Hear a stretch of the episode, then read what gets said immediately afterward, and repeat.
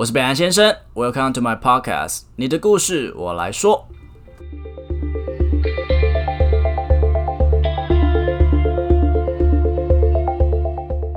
Hello，大家好，我是北兰先生。那之后的节目会在每一周一去做更新。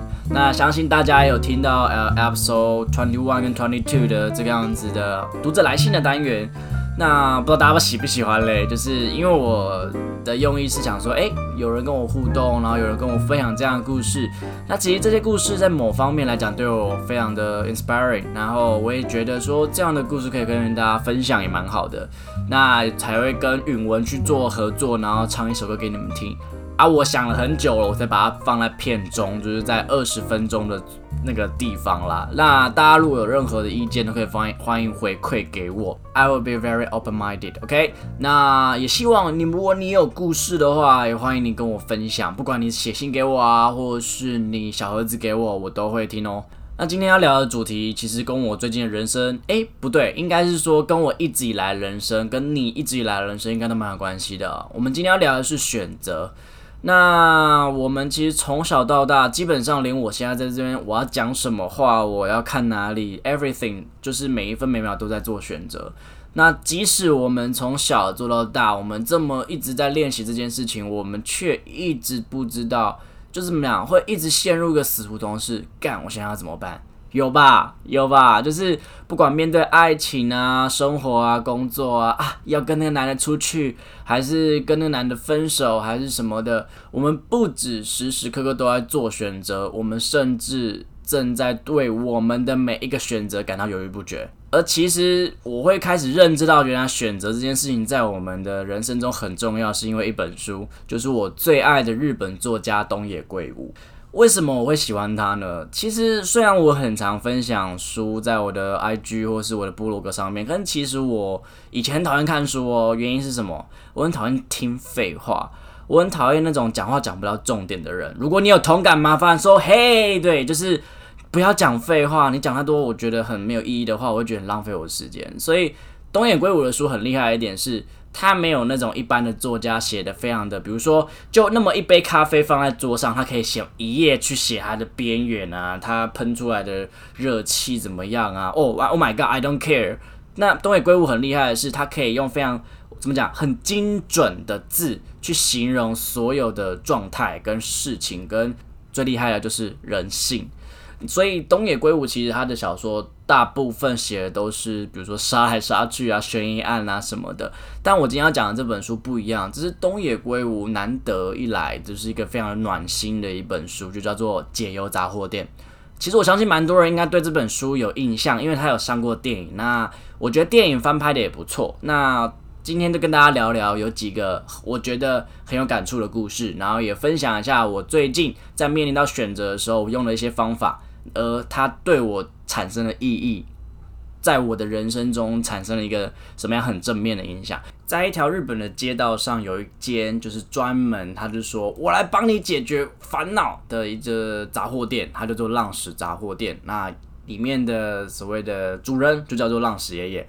他标榜，不管你有什么疑难杂症，晚上你把你写的那个烦恼的信，你丢到铁卷门旁边那个有一个什么牛奶箱，哇，真的是很高渣逼。我们应该台湾应该是羊奶吧？对，然后丢进去之后，隔天你就会，你就可以来这边，他就会有一封小回信，然后你就可以拿到，你就可以知道说，哦，原来我的烦恼可以这样解决。其中有一个故事是一个奥运的击剑选手，他叫做月亮兔。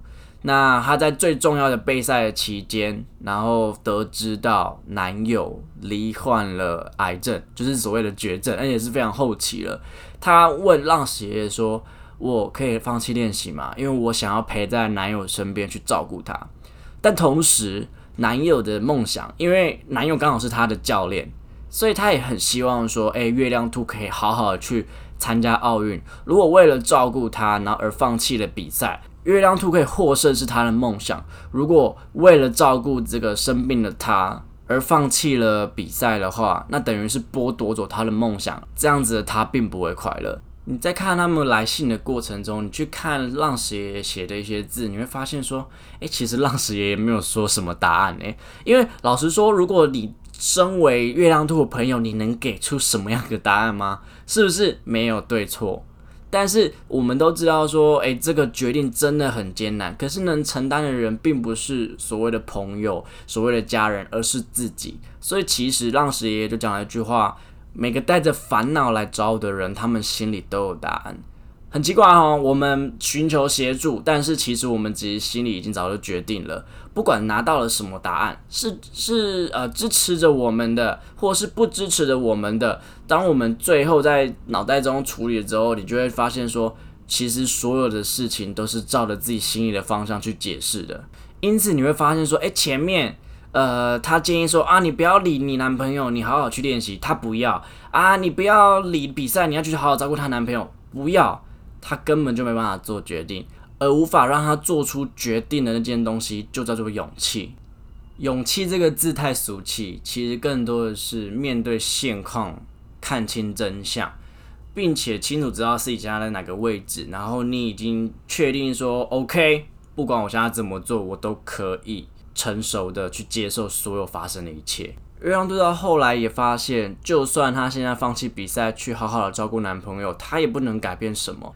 他选择去追求两个人的梦想，一起努力，一起奋斗。虽然最后月亮兔的男朋友还是离开了，但我相信月亮兔带给他的梦想跟希望，就是此生已足矣。我也有类似的经验哦，就是在我第一集就是宠物林中鸡汤中，我也有遇过类似，就是亲人即将要离开，而我还是必须得要努力工作的那样子的时刻。那时候是二零一八年，那我的猫咪。陪了我十九年的猫咪，从四岁开始陪着我长大的猫咪，那它得了绝症，基本上就是绝症了啦。那个时候我真的觉得，哇靠，人生怎么可以无助成这样啊？就是感觉我的人生刚起步，我应该要很努力的工作，可是我就觉得我工作的每一分每一秒都在表现的是。我很冷血，我很冷酷，我竟然让我的心爱的猫咪在那边受苦受难，我却不在身边。我对我觉得我会，我把我自己逼疯了。但是那时候感觉很确确实实是这样。直到他后来走了，我就在思考说，我为什么要台北工作？我是不是要回家？如果今天那是我的怎么讲爸妈呢？我还要继续这样吗？我相信很多在外地工作的人都有像我这样子的。呃，所谓的选择就是你会觉得说，靠，我现在到底是坚持不懈，我还是执迷不悟啊？那只有一线之间呢，你知道吗？那是我人生中除了失恋，对，真的除了失恋以外，我不知道我竟然可以陷入这样子这么大的低潮。我觉得我自己很失败，我觉得我没有办法，我都已经在外面工作两年多了，然后我的收入，如果我今天真的家人怎么了，我到底我能做什么啊？我觉得我。嗯，什么都不能做，我好无能哦。你可能会觉得我太苛求自己，但是不对啊，现况就是这样啊。真的是因为我很怎么讲，我很直视着现况，所以我才觉得更难受。可是我觉得更难的是去面对自己真实的样貌。我那时候跟我朋友，我跟我一个很好的基隆朋友，我们就去我家里附近的海边。没错，我家下面都是海边。然后我们就坐在那边吹风聊着天，我就说，我朋友就问我说，你要不要回基隆啊？我看你过得好痛苦哦，因为我那时候真的状况很差。可是那那一刹那，我就意识到这件事情：如果我跟月亮兔一样不肯面对真实的自己的话，就像月亮兔如果当初放弃了比赛去照顾男朋友，而我放弃了我的梦想，放下了所有我现在做的这些工作，回了基隆。我觉得我会后悔，甚至我会把这一切所有的罪过怪在说我当初怎么这么做，甚至可能迁怒于那些无辜的人，就是我的爸妈，或是月亮兔的男朋友。我面对现况的这样子的事情，我花了非常久时间，快半年。那那半年基本上已经几乎到很忧郁，到我不知道有没有生病，但呃，我很我的状况很差。但当我做出了那个决定之后，我真的觉得我豁然开朗。其实我一直都是没有勇气去面对我真的想要做的事情的。所以那个当下，在我决定那个当下，我就跟我家人聊天，我说：“妈，那个我有些想话想跟你说。我现在二十五岁嘛，然后我你可不可以给我两年？这两年我会好好在台北闯。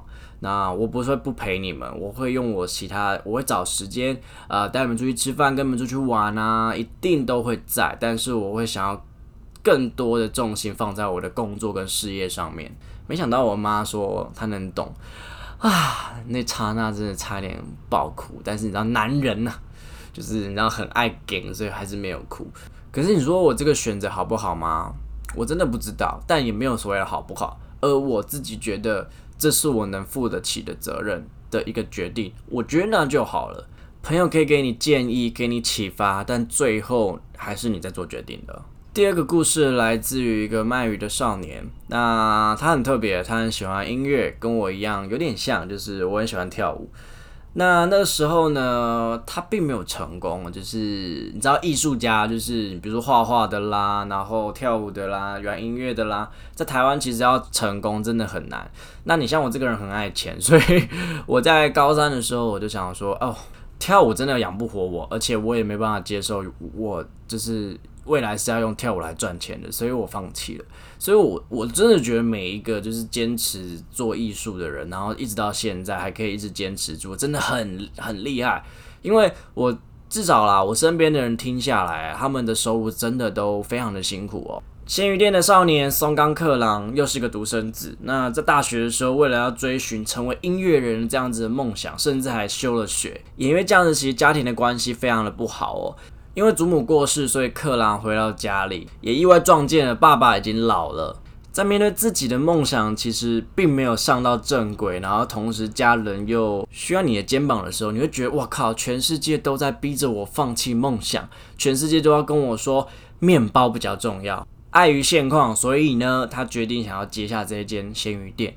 没想到这时候的父亲告诉他一句话：“你走音乐这条路有什么成就吗？还没有吧。”那既然你当初无视我们两个的劝阻，想要投入一件事情，你就应该好好留下一些成就。如果做不到，你就觉得你回来经营鲜鱼店就没问题？你也太瞧不起人了吧？那父亲讲话就是这么硬。可是你，如果你真的听得懂他在讲什么，你会觉得说哇，他成全了我，让我去追寻这样一个可能没有结果的梦想。很多时候，如果我们今天没有勇气的时候，我们就会拿了一些挡键盘去挡着，说啊，没办法，我就只能这么做了。因为你更怕的是，你真的做了你想要做的事，结果你还没成，那你就真的失败。但失败又怎么了？失败不行吗？谁的意志成功的啊？意志成功有什么好玩的？如果马里奥全身都是武装，然后从头冲到底，什么罐子、瓶子什么，他都会，他都不管，然后他还有一把加九神剑，然后火龙在天什么的，这不是一个好游戏，我觉得。前阵子我也陷入这样一个谎言哦，蛮久的哦，一年哦。如果他发了我的 Instagram 都知道我最近离职了。那这个离职的决定其实做了非常的久，非常非常非常的久哦。商业公司是游戏商，那我做的非常的累，也非常的痛苦。那原因是因为工作时数非常的长，然后我的主管非常的不好相处。然后呢，呃，没有教育制度，都是非常的高压。然后薪水，你说高吗？呃，我觉得以这样的工作时数，我每天平均工作十到十二个小时以上，甚至更多的这样来讲的话，我觉得没有很多啦。但那时候我真的不敢离职，原因是因为我在去年疫情的时候，刚好那时候被一间公司恶意资遣。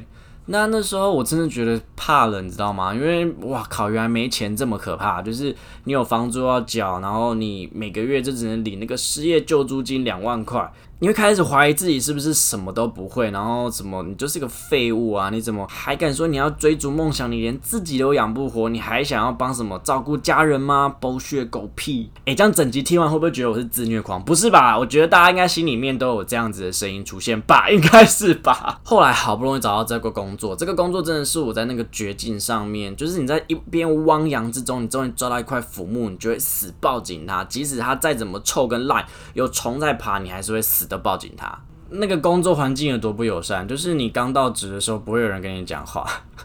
还是我讨人厌啊？应该还好吧。我自己的人际关系，我是觉得没有到这么有障碍啊。但是就是大家忙到没有时间理你，然后我的主管也没有要带我意思。哎，我只有第一天有人跟我吃饭呢，后面两个月都是我自己吃饭，没有人会跟你约。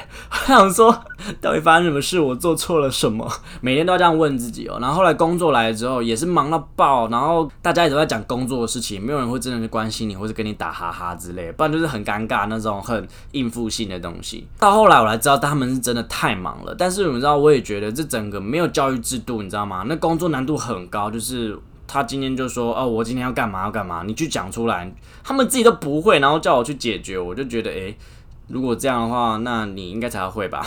你不是主管，你领的钱比我多，你要去想办法，不能把所有的问题就丢给我，然后要我帮你解决吧？还是这就是台湾的企业？所以因此我必须要大量的加班，因为为了要去解决他们那些他们也不会的问题，然后朝令夕改各种啊不平等的待遇，我那时候真的是把我自己逼疯了，我觉得好累哦。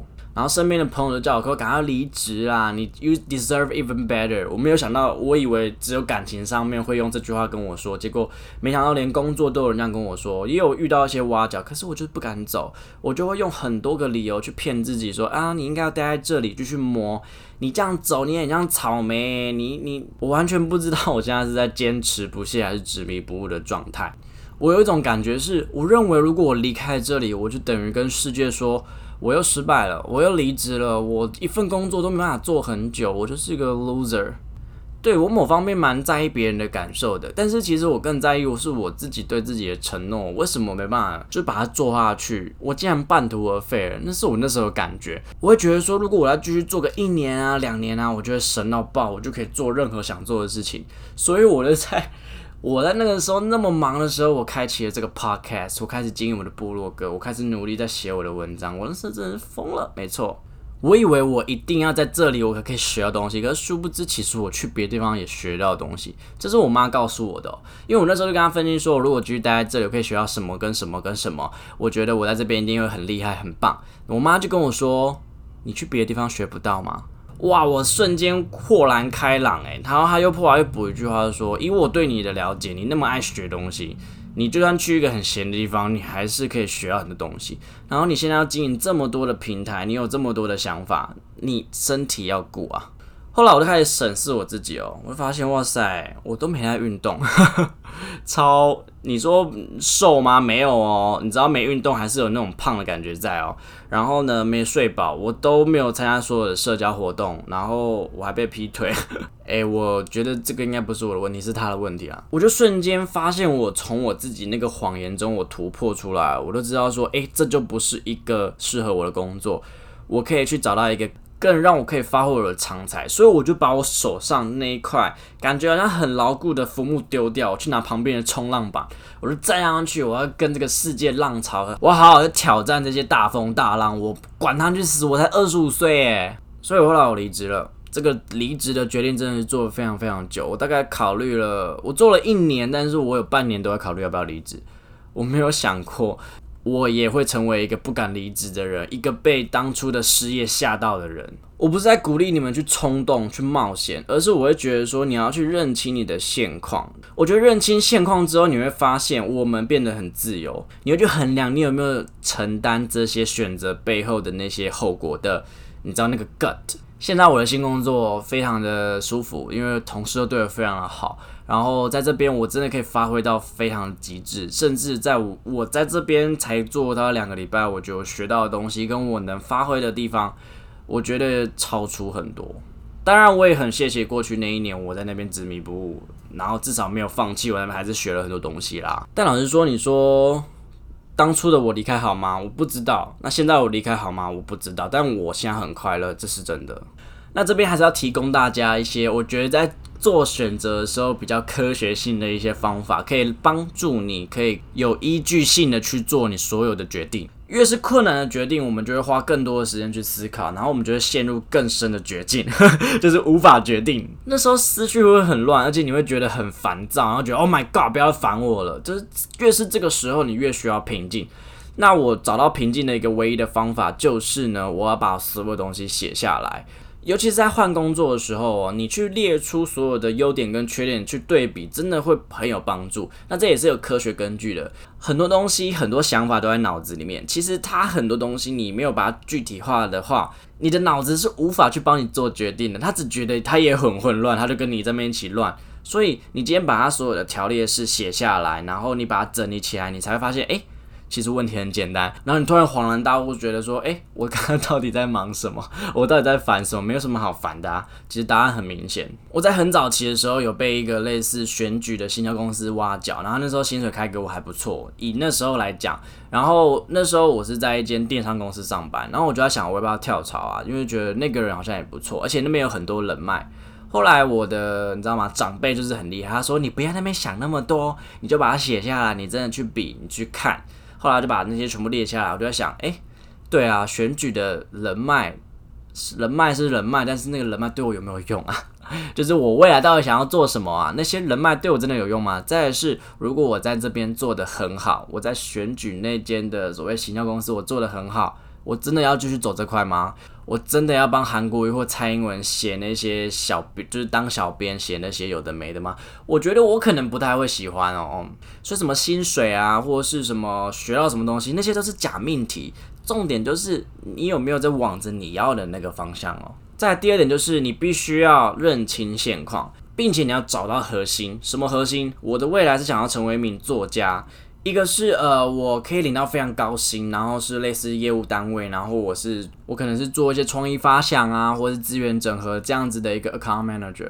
然后另外一个工作，也就是我现在这个工作，是一名电商，然后并且他是目前传统的知名美妆品牌，然后他现在想要往电商去发展。对我而言，哪一个工作才是可以真正的帮助到我？到底那一些多出的一万的薪水有没有值得让我去选择它？这份高薪的工作其实也蛮直接，就跟我说会加班，而且加的状况可能跟我前公司差不多，但是他至少给我相等的薪水，而且他福利也非常非常的好。但我就想，诶，当初的理由不就是不想要这么忙，我想要好好录我的 podcast，然后好好的过我的生活，享受我的人生，然后写文章、阅读吗？那这样子好像就有点本末倒置了。那时候我是这么想，后来我看到第二份工作，就是现在我在做的这个美妆品牌。他刚好是在做一个所谓网上的架构，跟我现在在做的那个部落格 WordPress 的建制。很近啊，我可以从我的工作顺便练习到我平常要学的那些技能，我觉得何乐不为啊？这不就是最棒的一件事情吗？你拿公司的薪水，哎，主管不要听啊！我拿公司的薪水，然后你去做你的，你真的可以有一个个人的成长曲线。我觉得这就是全天下最棒最棒的事情了，没错。所以不要贪图一时，你觉得哇，那个 title 很高，薪水很高，可是重点是。这件事情它不会是一辈子的，你要去找到一个是它真的可以去叠高你人生的成就的那个砖块，那个块可能现在不用大，但是要对啊，你不要拿了很多块，然后都是平平的，最后你就是很多很大的砖块，可是高度完全不高，没屁用吧？所以这会是我在做抉择的时候的一个很重要的依据哦。再是第三点，你的选择必须要具备反脆弱性。这个词是塔雷伯提出来的，你们有听过黑天鹅吗？黑天鹅就是那些无法被预测的变数，就叫做黑天鹅效应。那后来更提出了反脆弱，就是在这种黑天鹅效应的世界之中，我们应该要具备什么样的特性，才不会让我们这样被呼一下就倒了？我后来发现，其实蛮多人拿这个东西去作为一个投资心法的一个，就是选股的一些心法之类的。后来同时又觉得，诶，他如果拿来使用在对于我们一些人生上的决定的时候，诶，不是也很有帮助吗？至少投资只是钱，诶，人生是人生呢，对不对？更重要。那反脆弱性到底是什么东西呢？他说，脆弱的反义词不是坚固，而是反脆弱。并且还为这三个东西做了一个非常很很可爱的比喻哦，我觉得讲完你们就会懂了。脆弱也就像是玻璃杯，当我今天从呃可能不用很高，从桌子上往下一扔，诶，玻璃就碎了。就是当飞天鹅一飞过去，一个变数，一个完全无法预估的类似疫情这样 COVID-19 这样一个灾难发生的时候，就爆炸了。这就叫脆弱。而坚固是什么呢？它很像一块石头，就是你往下丢之后，诶，石头就这样碰，然后就这样下去。它并不会因为这个黑天鹅去受到太多大的影响，然后它就是，但它也不会得到太多的你说怎么样 bonus 好处之类的。而什么是反脆弱呢？就是它可以在这样子一个变数之中，它具备一有可能在这样子黑天鹅的波动之中，它可以获取一个非常大的利益的特性。举一个例子，如果你今天就是从二十二岁，然后就进入一间公司，然后很努力的往上爬，就是想要在这间公司，然后努力的到那个最高的位置，然后你很努力，然后十年、十五年这样上去。如果今天你很不幸的你没有达到所谓总经理的好了，又是经理的位置的话，你很可能随着你的年纪越来越长，然后你会。被列入下一届就是被废掉的那一群人，这个东西就会是脆弱的，因为你把你所有的本全部投入在一个身上，就这么一集，就只要那么一下，只要一爆发，你就会一无所有，这就是脆弱的特性。而你像假设司机好了，呃，可能。那种公车司机，即使外界的世界再怎么样去变化，我们人还是有交通的需求。而这样子的职业，它就不不会因为在这样子的波动之中而受到什么影响。同样，它也不会得到什么样子的争议或好处。而反脆弱，它具有一个非常呃明显的特点，就是说杠铃原则。你以投资股票这样子的概念去讲的话，就是在八十趴的地方，你把它放在那种稳定并且不太会去有一个变动。的呃所谓的股票，也就是所谓的坚固的股好了。那你在这二十趴，你去做任意的运用，你去让它在这个波动之中去弹出最高的一个高度。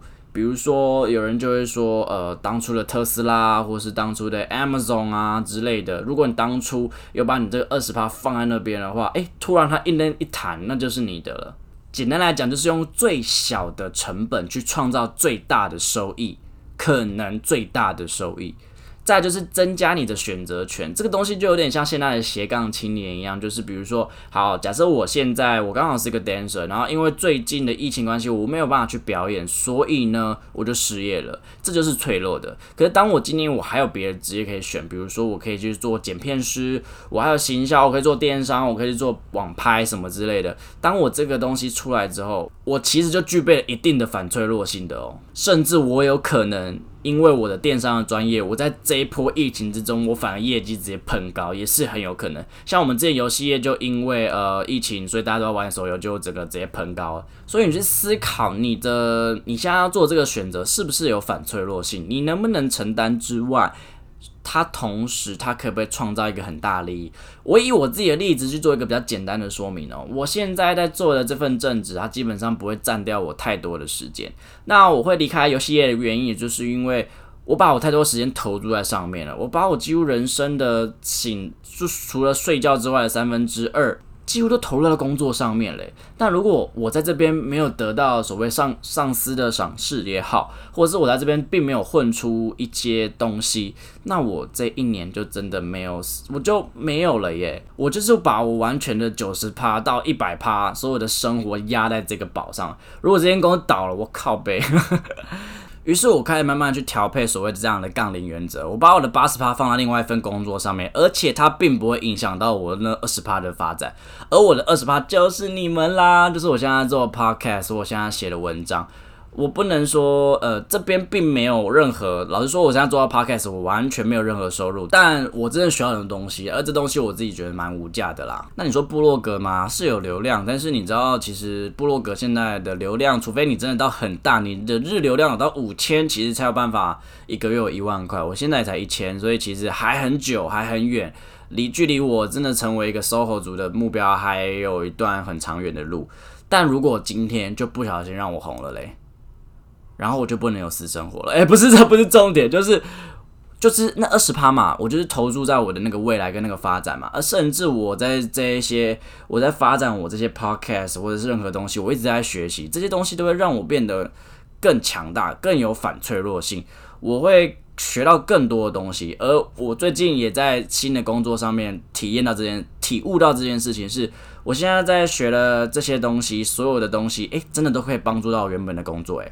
没想到我当初在学网站建制，然后当初因为这样子学的一些 HTML、CSS，我靠，全部都用到我这样的工作了。我这辈子没有想过，诶，就是你知道这种东西就是很难讲，这就是所谓的反脆弱性。所以你在做选择的时候，尤其是那种越大选择的时候，你越要去考虑这件事情。其实这些这三个，我刚刚提到这三个，就是第一个就是呃，将它列出来，不要一直用想的，你把你的东西很明确列出来，你才有办法有一个很清晰的头脑，很理。理性的思维去做出一个至少合理的决定，你有办法判断你现在在做什么。那第二点就是看清现状，你去考虑现在的状况，你去衡量那些好坏，并且你要跟紧你的核心啊，你到底想要做什么？那些东西有没有堆高你的所谓的人生成就的那一砖墙啊？再来就是你的反脆弱性到底有没有达到一定的境界？你不要选了一个就是整个别暖刷刷那种，就是只要一个什么东西一来，你直接杠杆开爆，你直接全部投。比如说最近好像买一张股票很惨，我有 点忘记，我朋友在说，